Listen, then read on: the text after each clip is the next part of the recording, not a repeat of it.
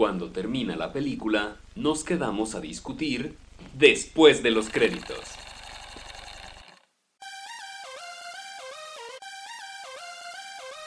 Bueno, pues estamos en otro episodio de Después de los Créditos. Yo soy Diego y estoy aquí con Germán. ¿Qué pedo, Germán? ¿Cómo andas? Chido, chido, ¿cómo anda toda la gente que nos escucha desde aquí? La gente que está en Chile, la gente que está en Panamá, la gente que está en... En Francia, en, Francia, en Brasil.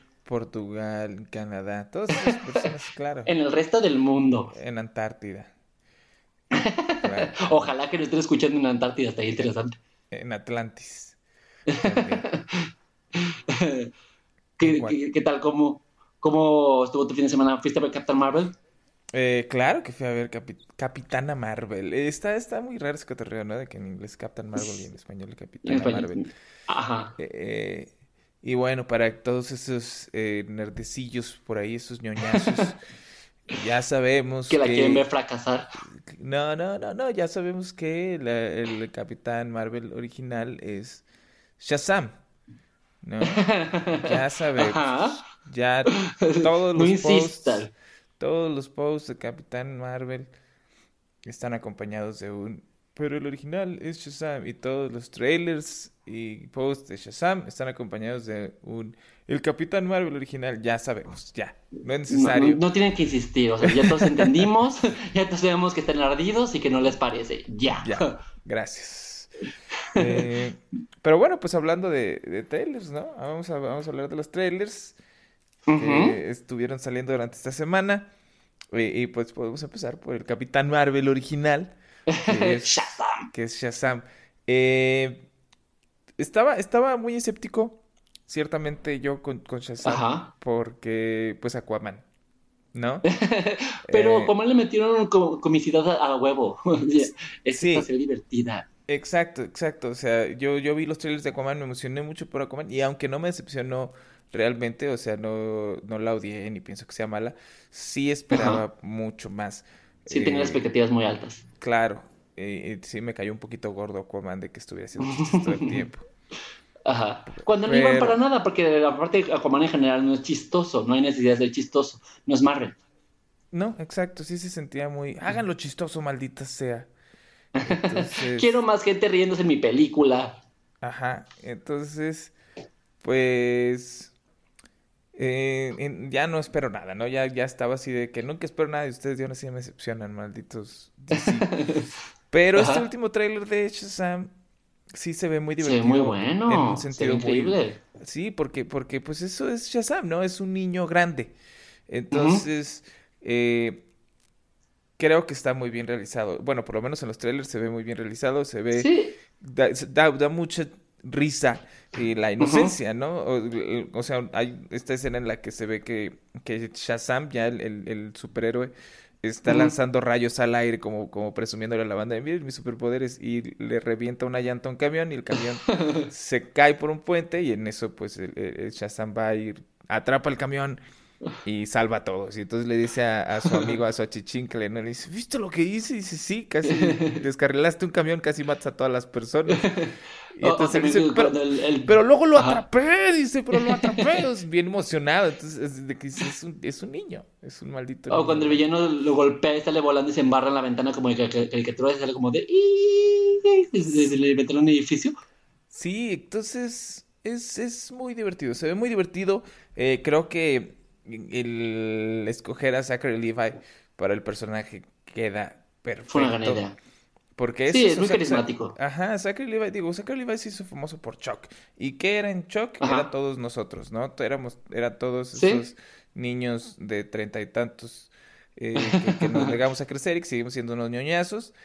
Y creo que, pues eso es Shazam también, ¿no? Eh, lo, lo, que sí, y todavía no muestran en el trailer ni nada, gracias a Dios. O sea, en el trailer nada más pues, muestran cosas chistosas, no muestran realmente.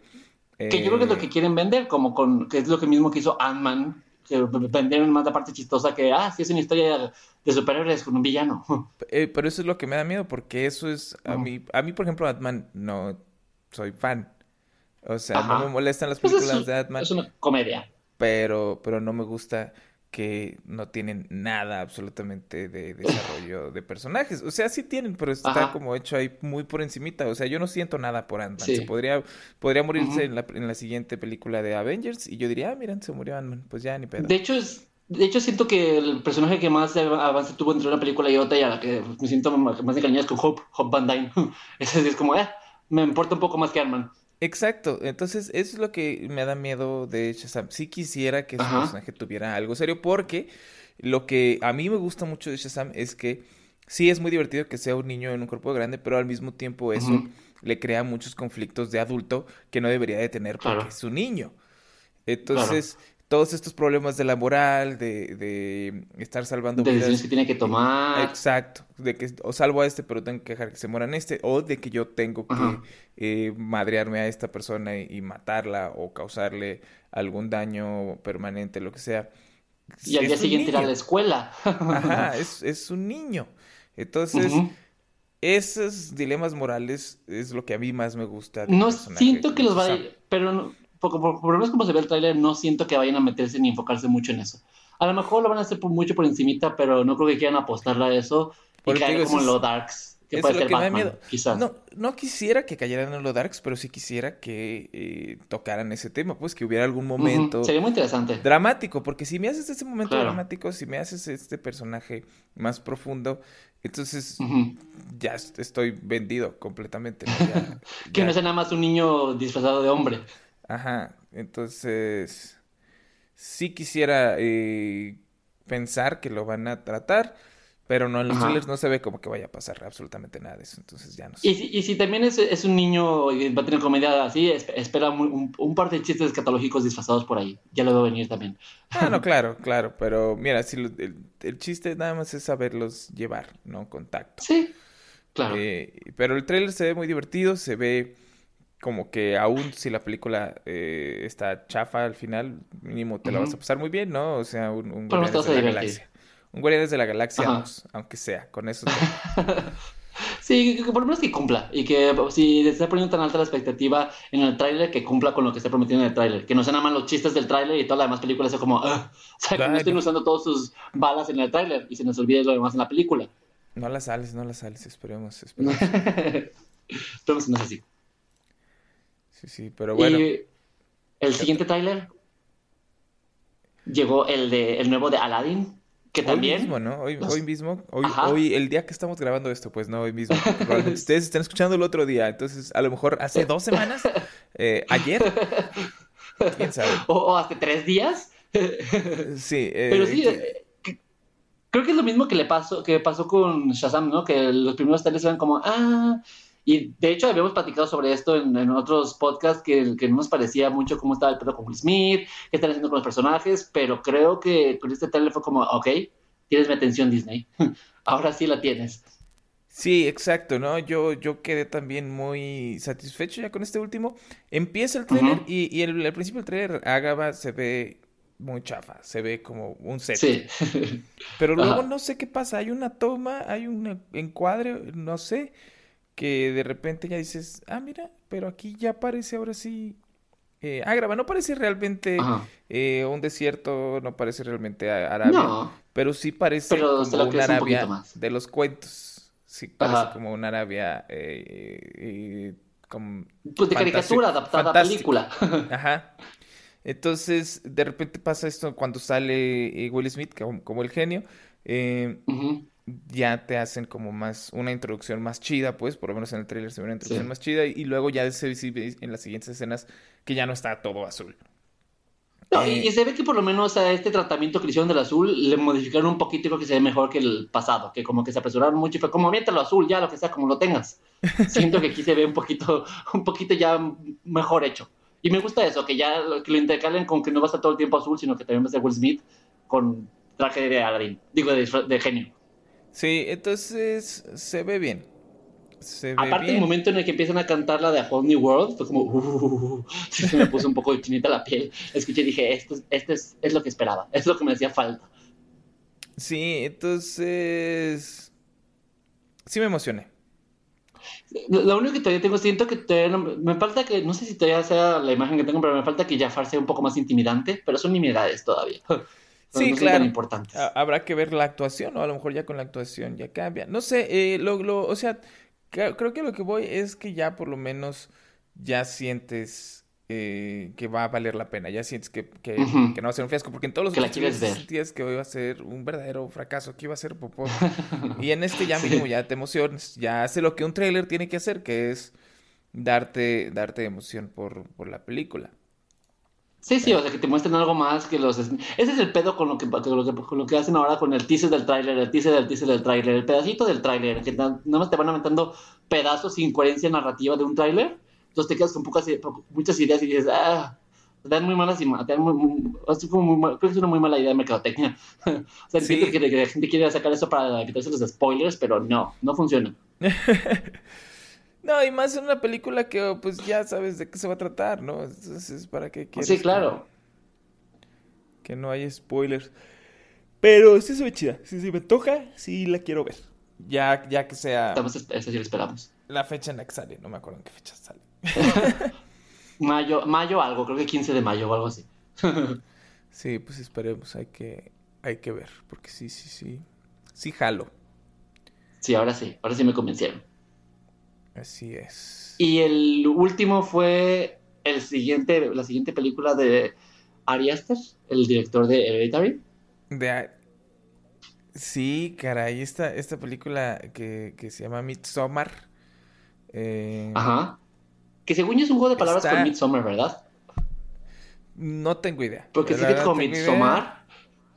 Sí, y, y, bueno, pues habla como de este festival que es en medio de la nada, como en un campo, y está, es como de un culto, ¿no? Como de una religión ahí toda rara. Ajá. Y en el tráiler, pues no, no hablan mucho, no se ve mucho, se ven ahí algunos personajes con unas caras ahí como un, como un cuate como tuerto, como con la cara medio quemada, medio desfigurada. Que le están sacando las tripas a un oso. Se ve que le están sacando las tripas a un oso como para decorar una mesa. Eh, se ve una chava que se asoma por, por una mirilla de un granero y están haciendo como, eh, como un, ritual. rezo, ajá, un ritual ahí todo raro. Eh, está extraña, no sabes absolutamente realmente de qué se trata la película, pero la tonalidad, los ritmos, los diálogos, todo se siente muy Ariaster, ¿no? Se siente muy, muy, muy hereditary. Y, y, recordemos que sus trailers también son un poco engañosos. También el primer trailer de Hereditary te deciden enfocarte todo en Charlie, cuando al final de cuentas, pues no. Igual también están aplicando la misma con este trailer. Así es. Está. Está muy interesante. Me emocioné mucho. Eh, tengo mucho miedo. Entonces, ya, ya tengo algo que esperar. Eh, estaba muy escéptico, digo, y sigo muy escéptico, voy a estar muy escéptico hasta que no vea la película, pues, eh, pero desde el principio, desde antes estaba muy escéptico de qué va a ser ahora Ari Aster, ¿no? Eh, ¿Cómo se va a superar? ¿Va a ser, va a ser un Hereditary 2? ¿No? ¿Va a ser algo que, o va a ser algo igual que Hereditary? Eh, acá se siente como el mismo, la misma base, pero, pero no se ve eh, no se trata de una familia, no se ven locaciones oscuras, no se ve... No, se sigue tratando más o menos ahí como de una secta, eh, que también eh, tocaba más o menos ese tema, la de Hereditary, pero yo creo que fuera de eso, no hay más. No, y me llama mucho la atención que, por, ejemplo, en Hereditary son, como mencionas, puros tonos oscuros, y acá es totalmente lo contrario. Blancos, colores cálidos, o sea, se ve por hacia el otro extremo. Así es, entonces pues habrá que ver. Muy emocionado, muy, uh, muy escéptico al mismo tiempo. Tengo, tengo miedo. que vayan a cagarla. sí, tengo miedo de que la vayan a cagar. Pero. Esperemos que no. Yo... Confiemos en, que está haciendo cosas bien. sí, confío y, habrá que esperar. A ver con qué nos salen. Ojalá que, que por lo menos. No, no, no espero un un, que supera a Hereditary, pero por lo menos que la alcance o que roce con ella, así como para que me diga, ah, bueno, sí la disfruté. Puchi, me volvió a sorprender. Gracias, Ariaster. Sí, con eso, con, con, que, con que sea algo novedoso, pues, y ya. Ajá, sí, esperemos que sí. Sí, sí, pero pues que... Pero pues ya, eh... ¿qué más? ¿Qué, ¿Qué, sigue? ¿De qué vamos a hablar eh, hoy, Diego? Bueno, pues hoy, como mencionamos en el podcast anterior, vamos a hablar sobre personajes femeninos fuertes. Podemos hablar de, protagonistas o, no necesariamente tienen que ser protagonistas, pero que sean personajes femeninos fuertes y quiero hacer un especial hincapié bien hechos, porque también hay gente que se pueden hacer personajes femeninos que intentan tratar de ver como fuertes, pero terminan siendo una mamarrachada que no funciona para nada. O sea, personajes femeninos fuertes bien hechos, que tengan sentido, tridimensionales. mal hechos también. pero mal hechos, ¿cuál es el chiste? bueno, pero es divertido. vamos a, nada. vamos a hablar de eso. Vamos a hablar de los que porque están mal hechos y porque están bien hechos. O sea, obviamente, miren, Vamos, vamos a empezar con los buenos y ya si nos da tiempo terminamos con los malos. Está bien, me late. Me gusta. Porque al decir por qué son malos, también estamos hablando de cómo pudieron haberlos hecho buenos, de lo que es lo que está mal qué es lo que está mal todavía con, la representación, etcétera. Va, me parece perfecto. ¿Quieres comenzar tú? ¿Tienes, uh, inicia, tú inicia, tú inicia. Ok, el primero que me vino a la cabeza desde que lo platicaste la semana pasada y que, ah, que, siempre que me menciona un personaje femenino fuerte es Furiosa de Mad Max. El personaje interpretado por Charlize Theron. Obviamente, tú te vas a lo grande, tú empiezas con. con ya. Pues sí, es el que siempre es ya, como de ahí para abajo. De ahí para abajo. Pues es, es, como mi referente, es así, siempre que piensas en un personaje femenino fuerte es Furiosa. O sea, es el mejor ejemplo de cómo hacer un personaje femenino bien hecho, bien formado, con una historia, con un arco, con personalidad, interpretada por una actriz increíble. O sea, creo que Furiosa es perfecta. Sí, Furiosa tiene, tiene todo, o sea, es, es muy redonda, ¿no? Tiene sus... Eh, problemas, tiene, tiene eh, sus dudas y eh, sus demonios, pero los, los esconde porque está en una situación en la que tiene que ser fuerte y tiene que llevar las cosas hacia adelante. Y, y, ya cuando llega un momento dentro de la película donde siente ya la desesperación, siente que ya valió madre, entonces lo saca todo. Me gusta mucho esa situación, ¿no? Porque porque no es un personaje de que, ay, pues ya, porque es este mujer, ya no sabe qué hacer de nada, necesita que le rescaten. Necesita que un hombre le ayude. Ajá. Ni al contrario es, ah, porque es mujer fuerte, entonces ya está este controlado 100% todos sus problemas, ya es este invencible. No, es como cualquier Exacto, es imperfecta eh, bien desarrollado, ¿no? Exacto, o sea, es, es fuerte, es, la líder, es la que está llevando las cosas hacia adelante, pero también tiene sus, sus dudas y cuando las cosas se salen de control y parece como que ya está todo perdido, pues también sufre y también claro. Eh, saca, saca la frustración, ¿no? O sea, no puede sola, pero lo intenta porque sabe que tiene que. y, algo que me llamó mucho la atención es que incluso el marketing y todo lo que te venía de la película, pues evidentemente es, pues la película se llama Mad Max y todo el mundo pensaba que se iba a enfocar en esa y la sorpresa fue que al final de cuentas sí, sale Mad Max, pero la que lleva la historia es Furiosa y la que, el que lo acompaña en toda la película es Mad Max. O sea, me, me, gusta que ella sea la que toma la batuta y, y, Mad Max sea el que la acompaña pasivamente a lo largo de la, de la película y, y, va mano a mano. Entonces como que se, me, se me hizo un giro muy interesante como para darle pues tanta, tanta agencia a un personaje que en los trailers y en la mercadotecnia parece que iba a ser más secundario. Sí, así es, es, es, es eso, ¿no? Me gusta mucho ese cotorreo, ya digo, ya es la segunda película de la que hablamos ahorita, que tiene como un marketing que, que apunta como que eh, ya sé, de esto se va a tratar la película porque todas las películas que ves de este estilo tratan de esto. Y entonces la, vas, la vas a ver y entonces, ¿qué?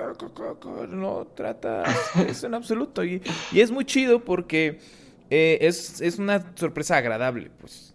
¿No? Sí. Ah, sí, yo cuando fui a ver Mad Max dije, ah, pues probablemente esté chida. Eh, y sabes que se va a tratar de Mad Max eh, haciendo todo el show y esta morra seguramente va a andar atrás haciéndole paros. Eh, y no, no, la película realmente es sobre ella, es sobre Furiosa y Mad Max es el que le anda haciendo los paros. Está, está muy chido, está muy chido. De hecho, yo creo que es un poco triste, pero siento que hicieron toda la mercadotecnia así, porque si te ponían de entrada que Furiosa iba a ser la protagonista, muchos de los seguidores de Mad Max le iban a querer boicotear, como está sucediendo ahorita con Captain Marvel y todo eso, diciendo que cómo era posible que le esté robando el protagonismo a Mad Max y la película sea Mad Max. O sea, siento que tristemente hicieron una mercadotecnia en ese sentido para que la gente fuera a verla, a pesar de, eh, o, sin saber que Furioso era la protagonista en realidad. Porque si le hubieran metido, creo que hubiera tenido demasiado backlash y hubiera tenido aún así más artículos escribiendo de por qué Furiosa es un personaje que no me merece este protagonista de la película de Mad Max. Siento que tristemente por eso hicieron una mercadotecnia de esa forma. Ah, pues sí, probablemente tuvo algo que ver. Digo, eh, y creo que es una forma muy eh, fatalista de verlo. Yo pienso que lo hicieron así porque pues cómo ibas a sacar una película nueva de Mad Max donde el protagonista no fuera a ser Mad Max. ya, o sea, ya aparte de que si el protagonista va a ser mujer o no, eh, si, si el personaje Charlize Theron hubiera sido un hombre a fin de cuentas, aún así creo que lo hubieran escondido porque pues la película se llama Mad Max. Y la gente definitivamente no iría a ver una película Mad Max si el personaje principal va a ser otro cuate. O sea, probablemente si ya fuera la secuela número 24 o lo que quieras. pero, pero si es una secuela de una, de una eh, eh, saga de películas que tenían 20, 30 años, sin sacar una secuela, pues obviamente la gente va a querer que el protagonista sea Mad Max. Claro. Eh, entonces, y, más tenían en contra que no, está, no era Mel Gibson, ahora este vato que se murió, ¿cómo se llama? Maldita sea. sí, que era, wow, me lo quitaste, ya me lo quitaste de la cabeza. Eh, Tom Hardy. Tom Hardy, Tom Hardy. Eh, sí, claro, entonces, entonces creo yo que más bien por eso lo hicieron, fuera de que haya sido porque es mujer o lo que sea. Digo, antes de, tirarnos al, al, al piso, creo que yo digo, yo por ver un, lado más positivo a la situación. Pero bueno, eh, otro personaje importante, creo yo, yo creo que de los primeros personajes femeninos fuertes que no eran la damisela en peligro, era Leia, Leia Organa. Eh, sí. Que empieza ah. siendo eso, ¿no? La película eh, te, te, hace pensar que va a ser eso. Y entonces cuando llega Luke a salvarla, ella es así como de que échame una pistola, mano. O sea. yo le entro al quite. Ajá, ¿de qué estás hablando? ¿Cómo que me vienes a salvar, idiota? No, yo necesito que me salves, me a salvar. Solo tú nomás ábreme la puerta y vas a ver cómo ahorita yo me salgo. Este, eso es, eso es lo que me gustó mucho. Yo me acuerdo que de morro me, me, sacó mucho de, de onda ese cotorreo, porque es algo que no veías normalmente en, en las películas, ¿no? Que una mujer. Eh, la estuvieran rescatando, sí, era algo que veías muy común, pero que ella se estuviera salvando sola, eso era algo que... Y me daba mucha risa en ese tiempo, ¿no? Se me hacía muy chistoso. Eh, y, probablemente por eso lo hicieron también en ese tiempo, ¿no? Porque era algo, era algo que inesperado y era algo cool. Claro. Ah, ah, y, y sí estoy de acuerdo contigo, aunque me la hayan cosificado un poco, le hayan puesto el traje de, esclava al lado de, Claro, claro, pero bueno, eso... De este vato, pero ok.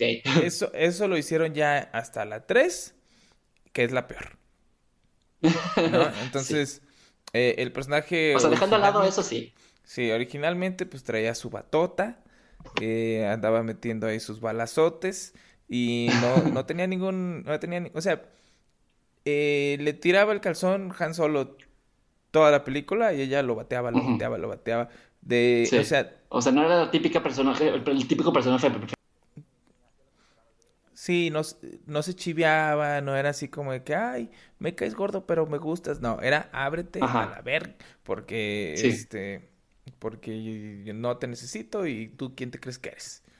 Y yo puedo sola, sí. Ajá, eso, eso me gusta mucho. Y ahora en las, en las nuevas películas de Star Wars, eh, su participación también ha sido muy así, muy... No, no, y, la evolucionaron muy bien su personaje, hasta de pasarla de, de, princesa a general. O sea, eso también le dio muchísimo tridimensionalidad. Ahora es esta, esta mujer líder que anda aportando y diciendo qué hacer, hacia dónde mover las cosas. Es muy chido, a mí me gusta mucho el personaje de Leia, siempre he sido muy fan del personaje de Leia. Muy triste que haya fallecido Carrie Fisher. Carrie Fisher, eh, sí. Pero creo que, han tratado muy bien su personaje y, ella ha sabido también eh, defenderlo e interpretarlo, ¿no? Digo, ella en general eh, era, era una, una monstruo en, sí, no, claro. a, personajes importantes y, y a, cosas importantes. Pues ella hizo muchísimas cosas, guiones y no, y muchas de las cosas de Leia eran propuestas de ella también. O sea, ella tuvo mucho input en la forma en la que se le trataba a Leia y la forma en la que Leia funcionaba. Entonces también está muy chido. Entonces, entonces pues sí. Eh, donde quiera que estés, Carrie Fisher, te rifas. y gracias por todo. Eh, sí, es la onda. Vas. Ah, bueno, pues eh, otra que me viene muy a la mente y que aparte es súper teta, pero tengo que mencionar a Hermione Granger de Harry Potter. Es importante. mucho tiene que ver.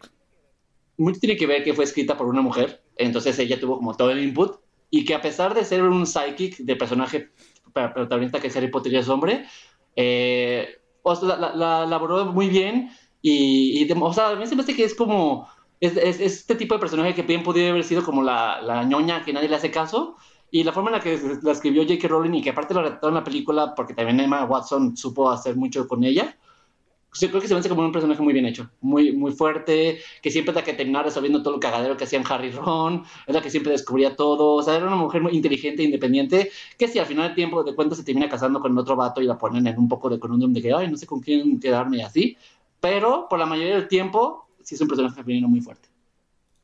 Sí, es la que siempre, eh, digo, es, es la, la ñoña, la teta. Sí. ¿no? Eh, y, al principio es como que, ay, que nos cae gorda porque eso, pero conforme van creciendo su personaje y van creciendo los, los otros personajes también, te vas dando cuenta de que ella es la única sensata en toda esa situación, que es la única que sabe lo que está haciendo y es la que les está diciendo qué hacer y cómo hacerlo para que funcione, es la que se le pone el tiro a los profesores, la que eh, eh, se le pone el tiro a, a los otros eh, compañeritos de su salón. O sea... Por la que termina descubriendo la mayoría de los, de los misterios de, los, de las películas, al final de cuentas. Sí, es, la chida, es, es, la, es la perrona y, y sí, o sea, creo que, creo que está bien hecho. Sí, como dices ahí al final ahí la andan ahí, ay, pues júntala con alguien ahí ya, ¿para qué? Ajá, de que no sé si quiero a este vato, lo quiero así, o sea, como que la intentan reducir mucho el pedo de, de comedia romántica que siempre le pasa a las mujeres, pero la mayor parte del tiempo la saben elaborar muy bien. Y me da mucha tristeza que después de, haber hecho a un personaje tan bueno como Hermione Granger, se haya, J.K. Rowling se haya echado las cagadas de Animales Fantásticos, se van a encontrarlo con Queenie y la otra mujer que ni me acuerdo cómo se llama, que son horribles y muy mal hechas. sí, es, esas... Pero mira, o sea, hay que, hay que ir viendo ahí lo... Eh, lo importante, lo, lo... Pues sí, sí, sí lo rescatable de la situación. Ajá. ¿No? ¿Tú cuál tienes? Eh, tengo a, Dana Scully. Dana Scully, que digo, era, era de la serie de X-Files, pero recordemos que hubo dos películas, entonces se puede. cuenta. Ahí, haciendo trampa, ahí estamos. Eh, el otro día, no me acuerdo quién compartió, no sé si fuiste tú o si fue alguien más, eh, que compartieron el efecto Scully, que era que muchas de las mujeres que actualmente o en los últimos años eh, estuvieron estudiando ciencias forenses o, ciencias de, ingenierías fue gracias a que ellos veían The X-Files cuando eran jóvenes. Sí, la importa. exacto, Dan Scully les hizo pensar que una mujer era capaz de hacer eso. ¿Por qué? Porque eh, Dana Scully era un personaje muy poco común también en su tiempo, ¿no? Eh, Dana Scully era el personaje racional, el personaje más sensato y el personaje más escéptico en una serie de televisión. Cuando estábamos en una época en la que las mujeres eran completamente lo opuesto, eran las, las emocionales, las dramáticas, eh, las, las esquizofrénicas, las, las, las locas, ¿no? Eran las... y aquí no, aquí Scully era el centro era la, la, la, que tocaba el piso, la que sabía qué hacer, cómo hacerlo, y era la que le decía a, a Mulder, a ver, mano, espérate, date quieto. ¿No? Entonces era un personaje muy fuerte, muy imponente, eh, difícil, complicado de que la gente lo aceptara porque era una mujer. Eh, y, sin embargo, aparte. Sí, claro, por, por la época, sí, exacto, por la época. Y, y aquí está, ¿no? Aquí estamos ahorita y y alguien, no me acuerdo quién hizo un estudio en ese, en ese artículo que compartieron, alguien hizo un estudio y eran unos porcentajes bastante altos de las mujeres que, que estaban eh, en, en, estudios o, habían decidido estudiar materias de hombres, entre comillas, eh, Que, que, habían visto The X-Files y que se sentían más cómodas haciéndola y que se sentían representadas. Eh, era, era, era algo muy chido. Me acuerdo que eh, eh, cuando leí ese artículo dije, ah, qué, qué, fregón. Y todo por algo que tú pensarías que no importa, ¿no? Que es un personaje en una serie de televisión. Pero, es lo que todo el mundo dice, o sea, ¿por qué? Que ahorita todo el mundo está quejando así, ¿por qué metes a personajes así en, en los series y en la televisión? ¿Por qué metes a, a, personajes LGBT o así? Pues porque la representación importa y si te ves representado en las cosas que ves, te puedes identificar y hacer cosas, hacer como, date cuenta que puedes hacerlo tú también, aunque suene como una pendejada. Sí, es, pero es muy chido y es, es muy chido que, que, eso, ¿no? Que mucha gente haya eh, decidido y, y, se haya impulsado a, a aprender. Uh, sí.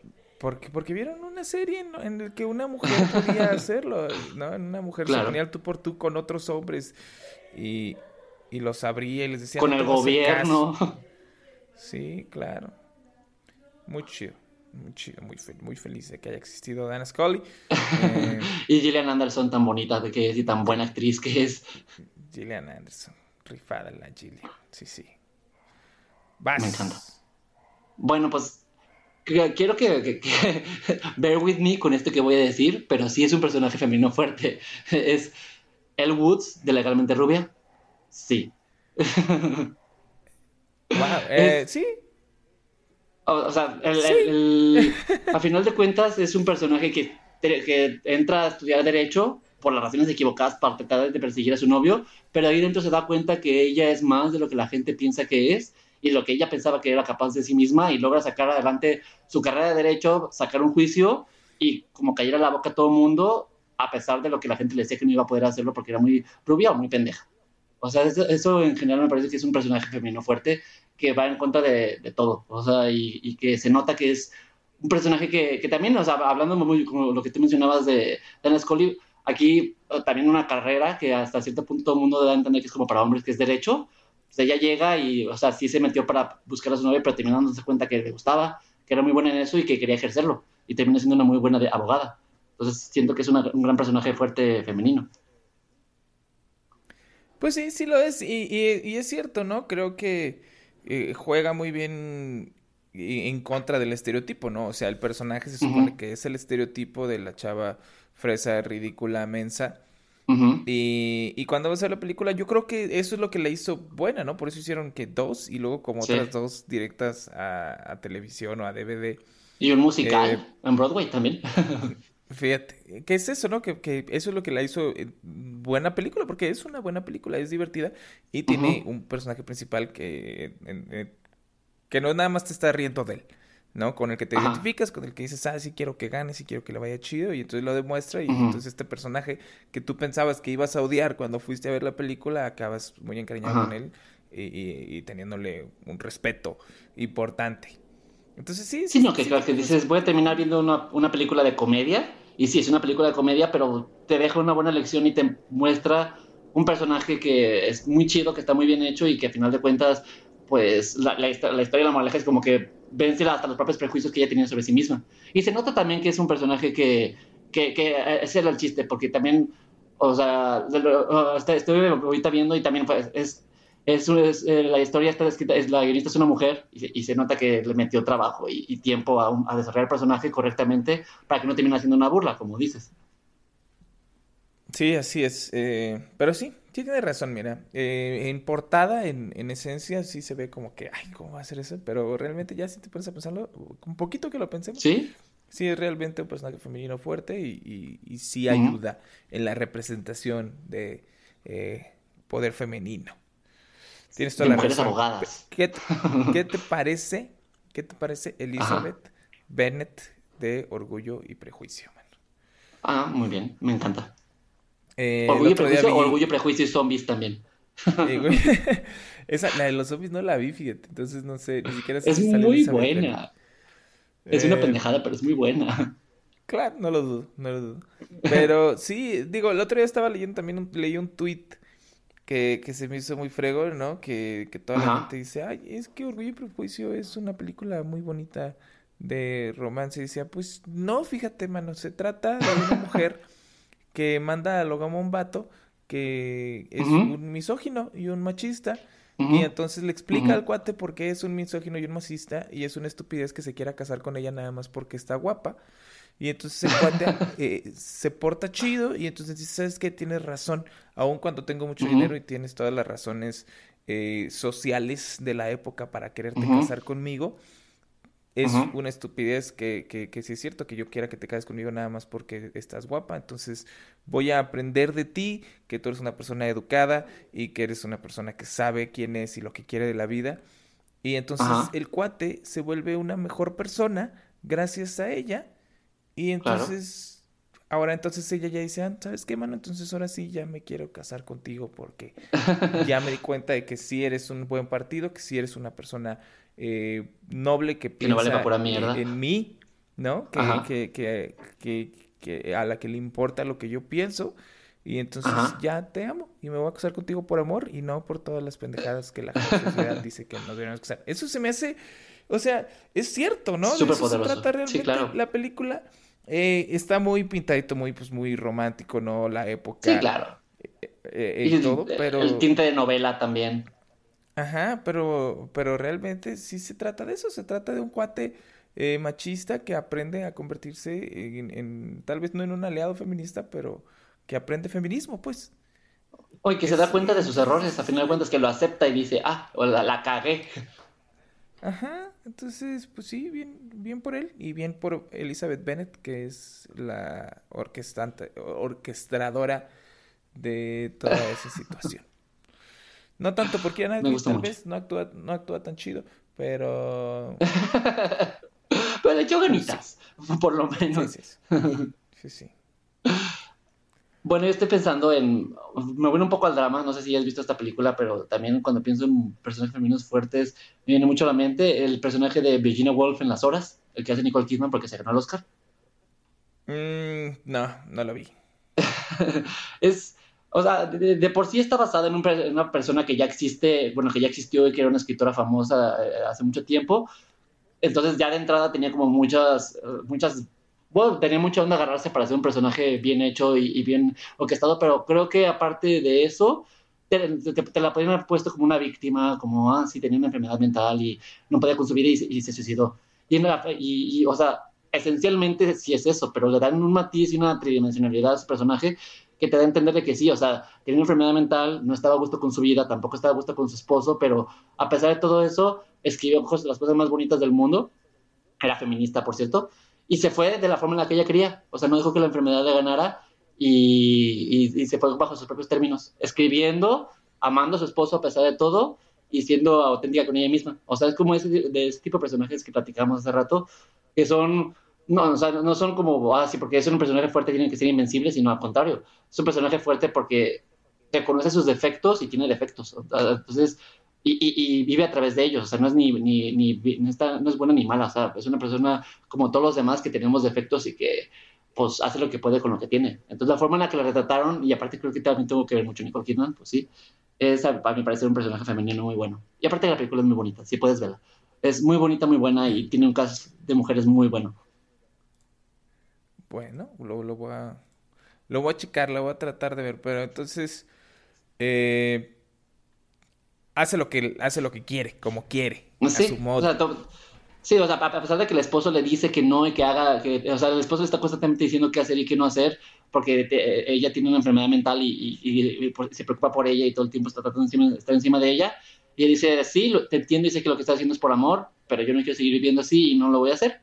Y, va, y toma las decisiones de su vida y, y, decide suicidarse bajo sus propios términos y hacer lo que ella quiere, porque pues a fin de cuentas ella es la dueña de su propia vida. Entonces es un personaje con mucha gente que retrata a una, a una, persona a la vida real, pero pues hay muchas personas de la vida real que adaptan de alguna forma terrible y que ni siquiera reflejan un personaje tridimensional. Entonces este, este, está muy bien hecho, por lo menos. Bueno, sí está, está un poquito tétrico. Sí, sí, sí es. pero sí, está, sí está, está, bien, está, está bien. ¿Qué te tienes tú? Ah, pues vámonos con lo básico, mano. ¿Qué te parece irnos con, con eh, The Bride de Kill ah, Bill? Perfecto, sí. eh, que, que digo, eh, me gusta porque es lo mismo, ¿no? Es, es, es como, como, me recuerda un poquito a, lo que es Furiosa, ¿no? Que es este personaje que sabe lo que está haciendo, que es una máquina de matar.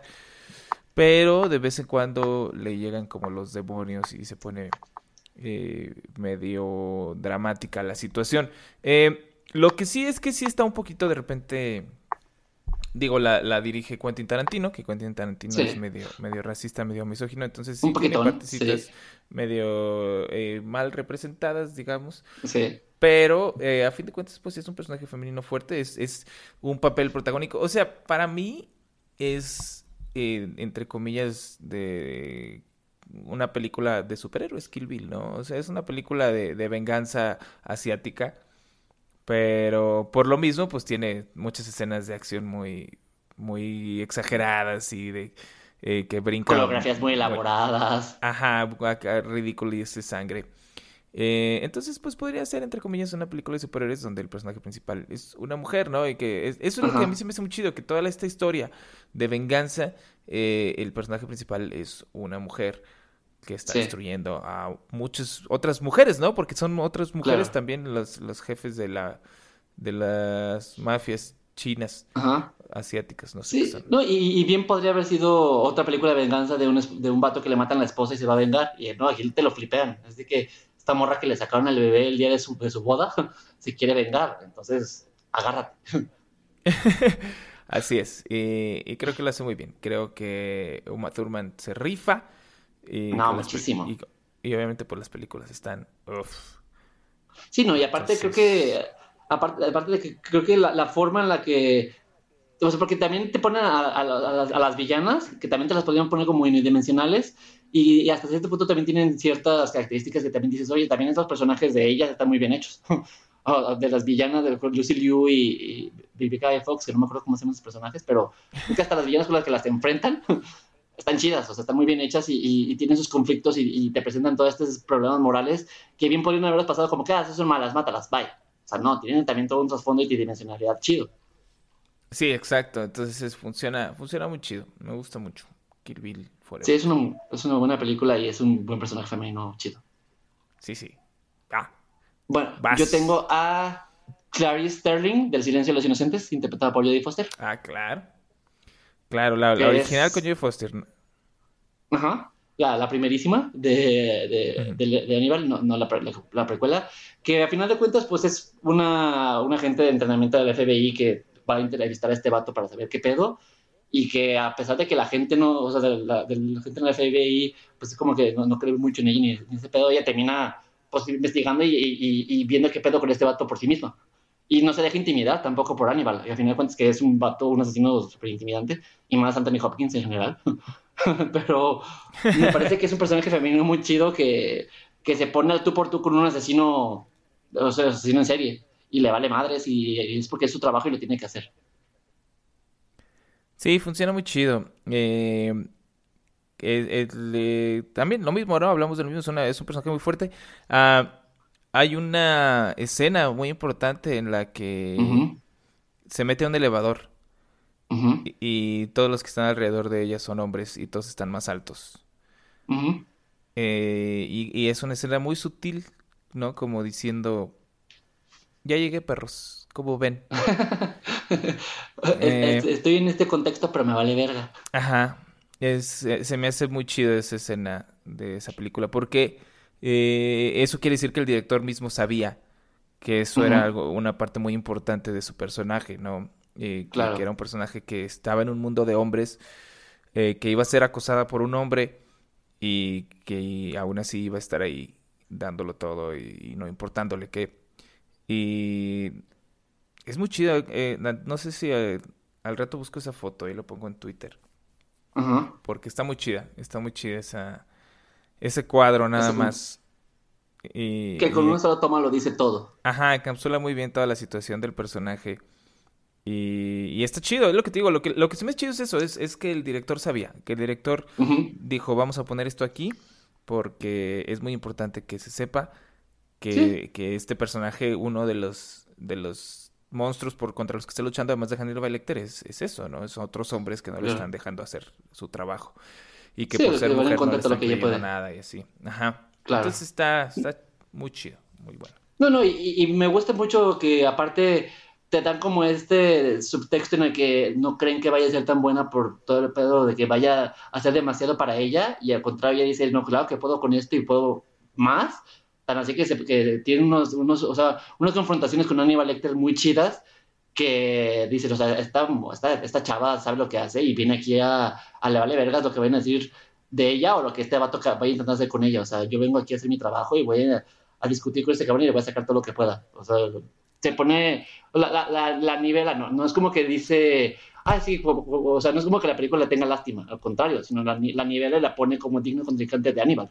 Eso lo hace muy chido. Exacto, sí, sí, sí, es, está muy buena. Para empezar, todo el mundo sabe que es un clásico ese movie, entonces sí. uh, creo que en parte es gracias a eso, ¿no? A la sí. buena representación que tiene su personaje principal. Sí. ¿Cuál, Eh, ¿Cuál, otra tienes tú? Tengo a Mary Poppins. Mary Poppins me gusta, me gusta mucho, es que me gusta mucho el personaje de Mary Poppins porque es esta, es esta niñera, ¿no? Como que súper bien vestida y muy elegante, muy, muy inglesa. Uh -huh. eh, que les está dando puras cachetadas con guante blanco a todos los que le dicen cosas durante toda la película, ¿no?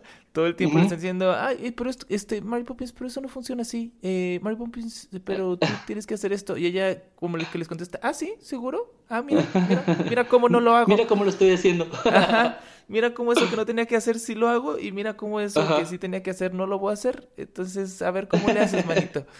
Porque las cosas no funcionan como tú crees que funcionan. Eso, es- eso se me hace muy chido eh, de Sí, Mary Poppins, ya sea. Julie Andrews o, o Emily Blunt. Emily Blunt. eh, es, es una que, que no, no pierde su elegancia y perdiendo su elegancia. Es, y eso se me hace muy fregón. Se me hace Sí, muy no, fregón, y- como dice no necesito que entrar en tus estereotipos de cómo funcionan las cosas, ¿no? no fuera de, de que sean cosas de género o fuera de que sean cosas Ajá. de que una dama no De puede. o- expectativas. no, no, todo, toda la película es eh, no es posible que volemos, no es posible que, ¿no? Y ella muy Ajá. educadamente les dice, pues mira, bonito, así las cosas no son como tú crees. ¿Ok? Vamos a dejarlo así en claro. Podemos hacer lo que nos dé nuestra gana porque eh, no nos vamos a restringir por lo que la sociedad nos haya enseñado, por lo que eh, Que podemos o no podemos creencia en hacer. general. Ajá, y eso se me hace, se me hace muy fregón de Mary Poppins, se me hace que, que es lo que hace el personaje de Mary Poppins, ¿no? Eh, fuera. No, y a final de cuentas es un personaje que, o sea, para la época en la que está representada, que es al principio de los 1900, donde las mujeres eran como nada más esposas, es como que viene esta mujer con poderes, sí o no, no sé la, interpretación que le quieran dar, a, cambiar la, la forma de ver las cosas. O sea, si es una niñera, es un trabajo que está como tipo género, pero que no, o sea, es más, más, más que eso. O sea, Mary Poppins es como la que viene a cambiar la vida a toda una familia que no esperaba nada, que esperaba como cosas diferentes de ella que a fin de cuentas superó sus expectativas. Así es. Sí, Mary Poppins. eh, muy fregona. Rifa mucho la Mary Poppins. Por algo también es un icono y también es una película, un clásico, su película viejita. Eh, lástima que la nueva probablemente, pues, mira, en unos años ya ni nos vamos a acordar. Va, va a llegar un momento en que vamos a decir, oye, ¿que no había una secuela de Mary Poppins? Pero fíjate que le fue muy Mm. bien en taquilla, tan así que ya están planeando la tercera parte. No, claro, claro, pero eso no significa que, o sea, eso no le quita lo olvidable que es. Ah, pues, no, claro, claro, claro. Y aparte, ¿No? yo no O sabía, sea- pero hay un montón de libros de Mary Poppins, al parecer. Sí, claro, pero, pero es este. Eh, es. ah, ay, ya se me, se me fue. Ah, es, es- olvidable, pues, o sea, capitaliza nada más en la nostalgia. Toda la película nueva capitaliza en la nostalgia de la primera. Estoy de acuerdo. Eh, que, que te acuerdes de cosas y, y ya. Eh, no, no aportan nada nuevo. O sea, las canciones, no me acuerdo de una sola canción nueva. Triple A Life Fantastic. ¿no? Es- no, era, no era buena. ¿Estás de acuerdo en que no era buena? O sea, te la cantan toda la película y al final dices, bueno, pues ya se me pegó. Pero realmente no era una buena canción.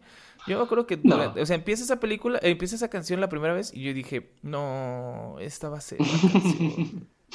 Es el supercalifragilístico de esa película. Esta va O a lo ser que el supercalifragilístico. Ajá, este es el supercalifragilístico de esta película y no está chida. No, eh, me acuerdo que sí, sí, por dentro, por dentro, sí se me quebró mi corazoncito. ¿Sí gritaste dije, un poquito? "No". Sí, porque sí está, está muy X. Y entonces, de repente creo que hubo una canción que sí dije, ay, mira, esta sí está chida. Pero todas las demás era como que sí se nota que dijeron, oigan, necesitamos una canción aquí, aviéntense una canción ahorita en corto, ¿no? sí, no, se ve que estén metidas gradualmente como con la historia, sino que es así de, está la historia y hicieron las canciones aparte. Sí, se siente muy desangelada, pues, se siente muy... Eh, no es mala, no pienso que sea mala, para que no vayan a, ahorita van a empezar con el hate.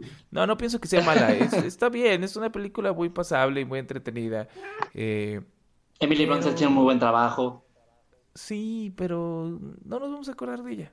No nos vamos a acordar de ella en unos años.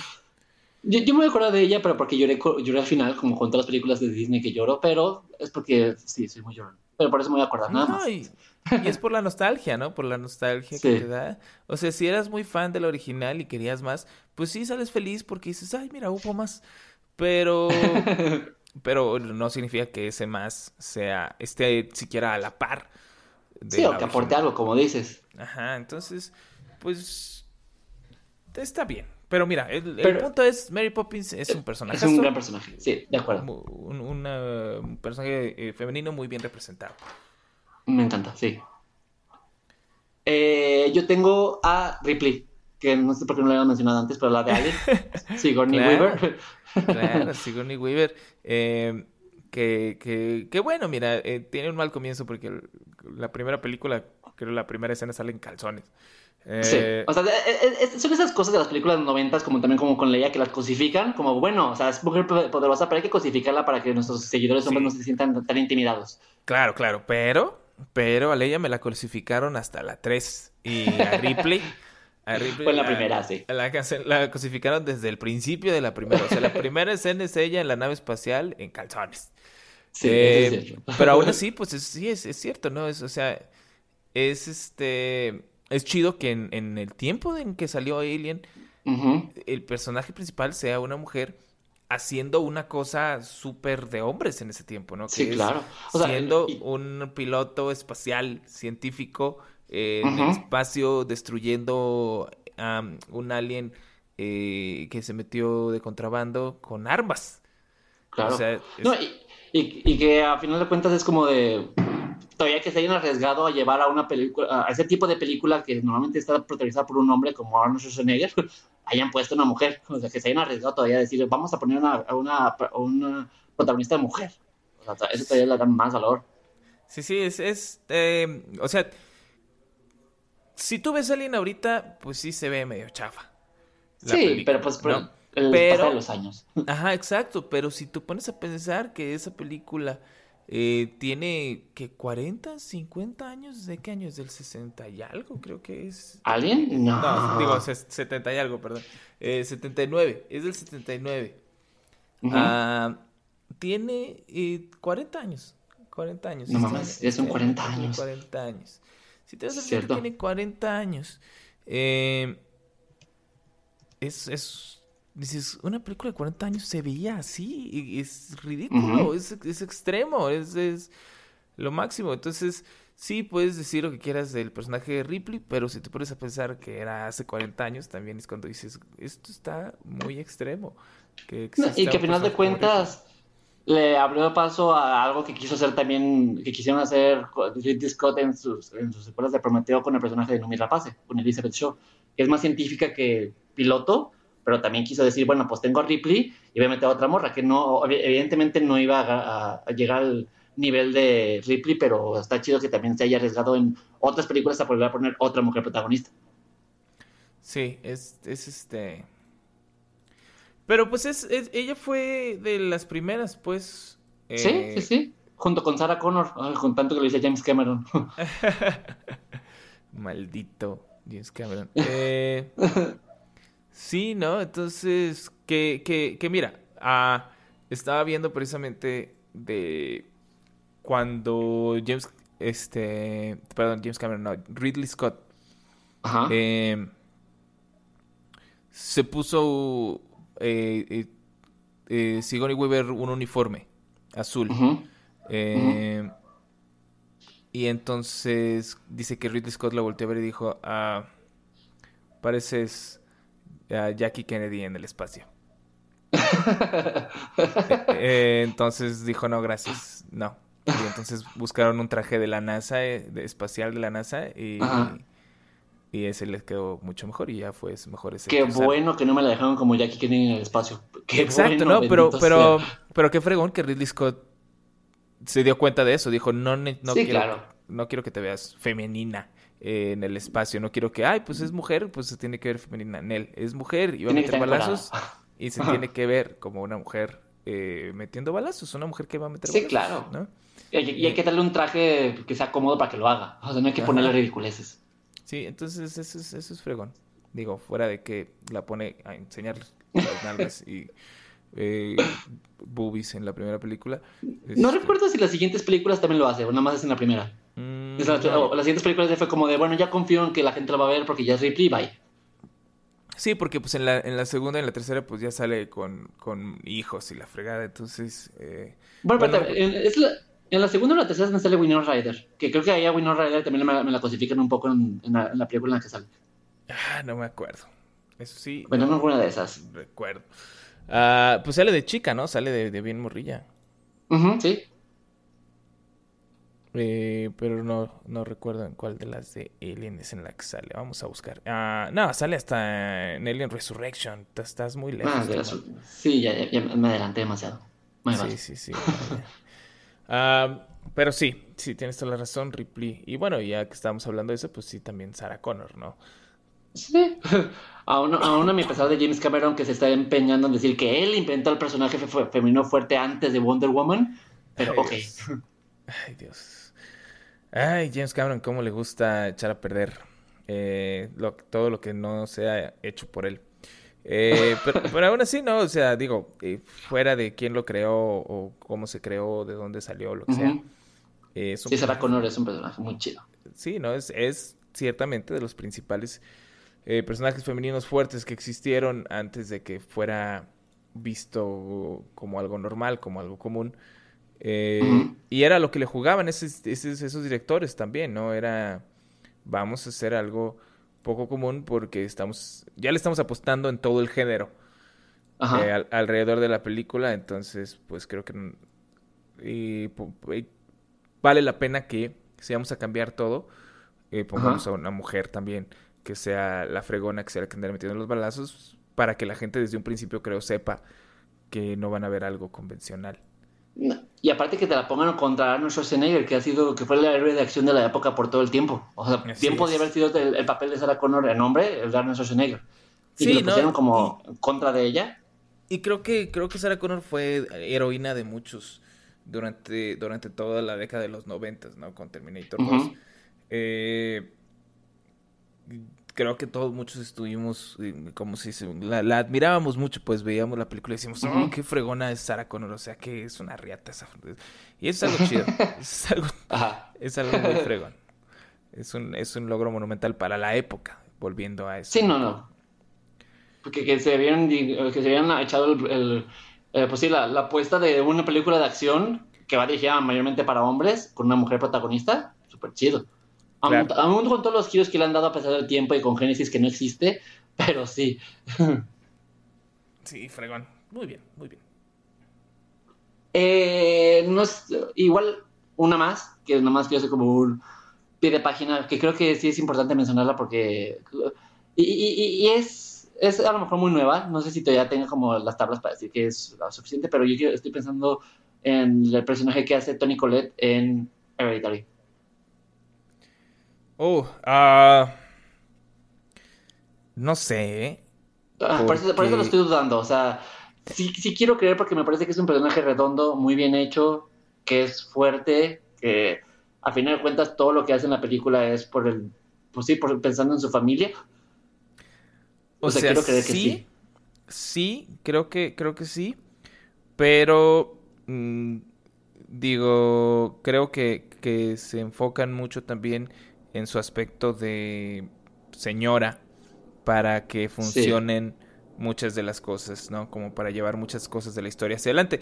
Eh, te explican muy bien por qué las hace. Creo que, que sí te, muestran muy bien al personaje antes de que empiece a hacer sus cosas. Eh, pero No sé, por, no sé si diría que es un personaje fuerte.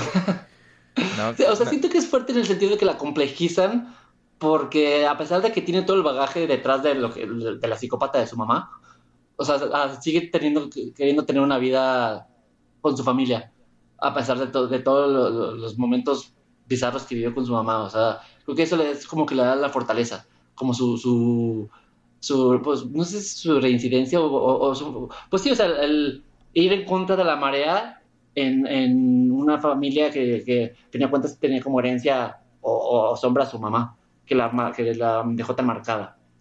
No, claro, eh, pero no sé, siento que recuerdo que las partes, las únicas partes que me dieron risa de la película era porque decías, ah, mira, está loca. E, entonces eso es lo que me, eso es lo que me hace dudar un poquito de, decir, o sea, porque pues al final digo, si se vuelve loca, pues, pero pero con razón.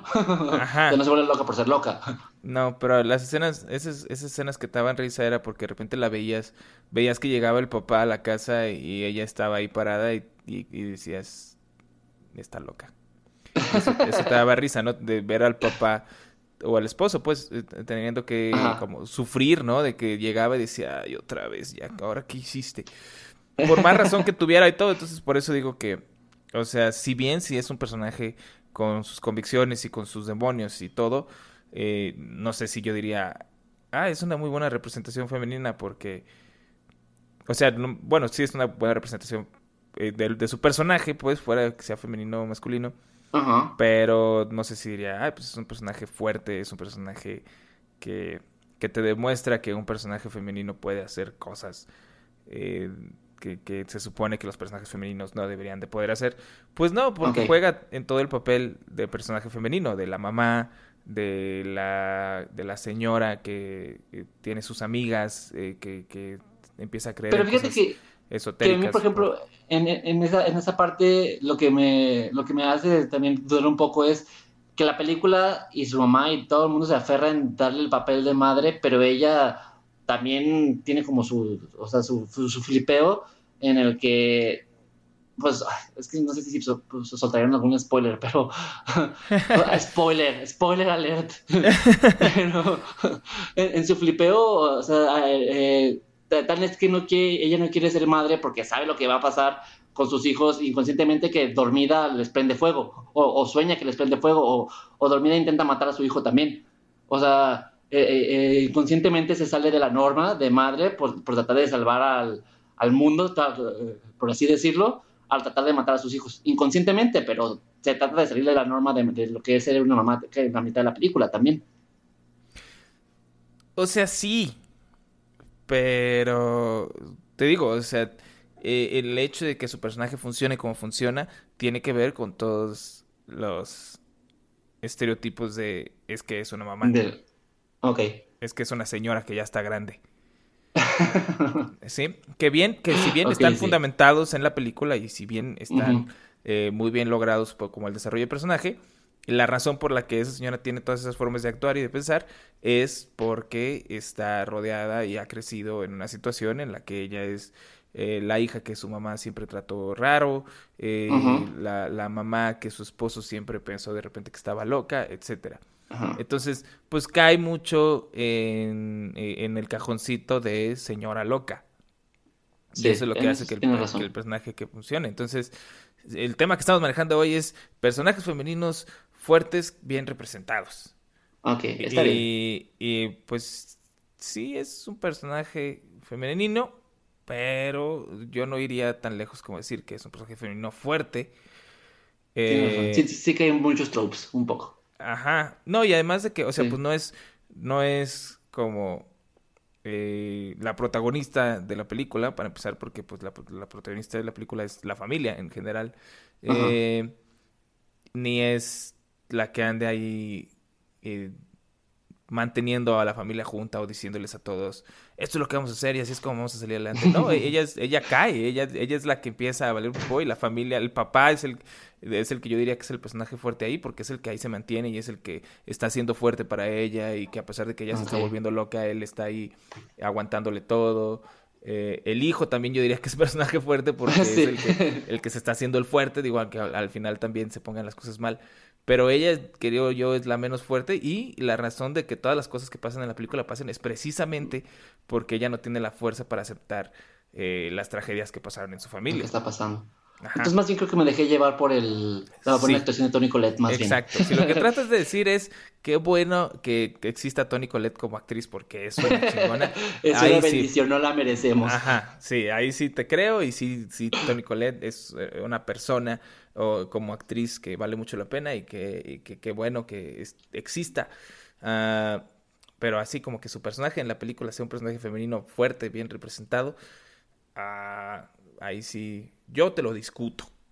Está bien, creo que tienes razón. Lo, dejaré como in between entonces. Sí, pero no. sí, sí. Ah, y ese era tu pie de, página, eso es con, lo que querías terminar el, podcast de esta semana. sí, sí, pues quería hacerlo, pero puedes terminar con otra. Está bien, no, no, está bien, está bien, la dejamos ahí. Eh, eh, creo que creo que es una buena forma de terminar, ¿no? Que, para empezar, bueno, pues mira, nos metimos ahí en la odisea de ser dos hombres eh, hablando de personajes femeninos, como si supiéramos. Exactamente. desde ahí ya estamos. Sí. Pero... un camino triquiñueloso. Ajá, exacto. Entonces, pero aquí estamos, aquí estamos, se logró. Quiero pensar eh, que por favor díganos en qué la cagamos. Porque seguramente ahí dijimos cosillas ahí que no debíamos haber dicho, ahí diciendo esto es muy femenino, esto está chido porque no es femenino, pues ay no. Sí, sí, una pendejada, seguramente, estoy seguro que sí. Sí, sí. Pero también díganos que cuáles otros, si los que nosotros dijimos las clásicas también, o cuáles otros creen que, que, que están fuertes también, o, que, o que puede que sí, puede que no, que no sabemos, o sea, ustedes díganos, eh, los, los y las escuchamos. Venga. Y pues, tus redes sociales, Germán. Ah, redes sociales, arroba Germán Gallar en Twitter, en Facebook y en YouTube. En Instagram, Germán-Gallar. Las tuyas, y... las tuyas? En Twitter soy Chico Ansiedad. Y en el blog que tengo es mixología.mx. Y bueno, pues ese fue todo el episodio de hoy. Esperemos que les haya gustado, que hayamos dicho algo que sabían o no sabían, ¿no? por lo menos que sean divertido. Eso que importa. Venga, sí, señores, ahí pónganos en Twitter, pónganos en redes, ahí que, nada más avísenos que nos están escuchando para no pensar que le estamos hablando al aire. de, de favor, gracias. Y pues nos escuchamos el siguiente episodio. Muchísimas gracias, Germán, de nuevo. No, de qué, hombre, nos estamos viendo. Bye. Bye. Después de los créditos.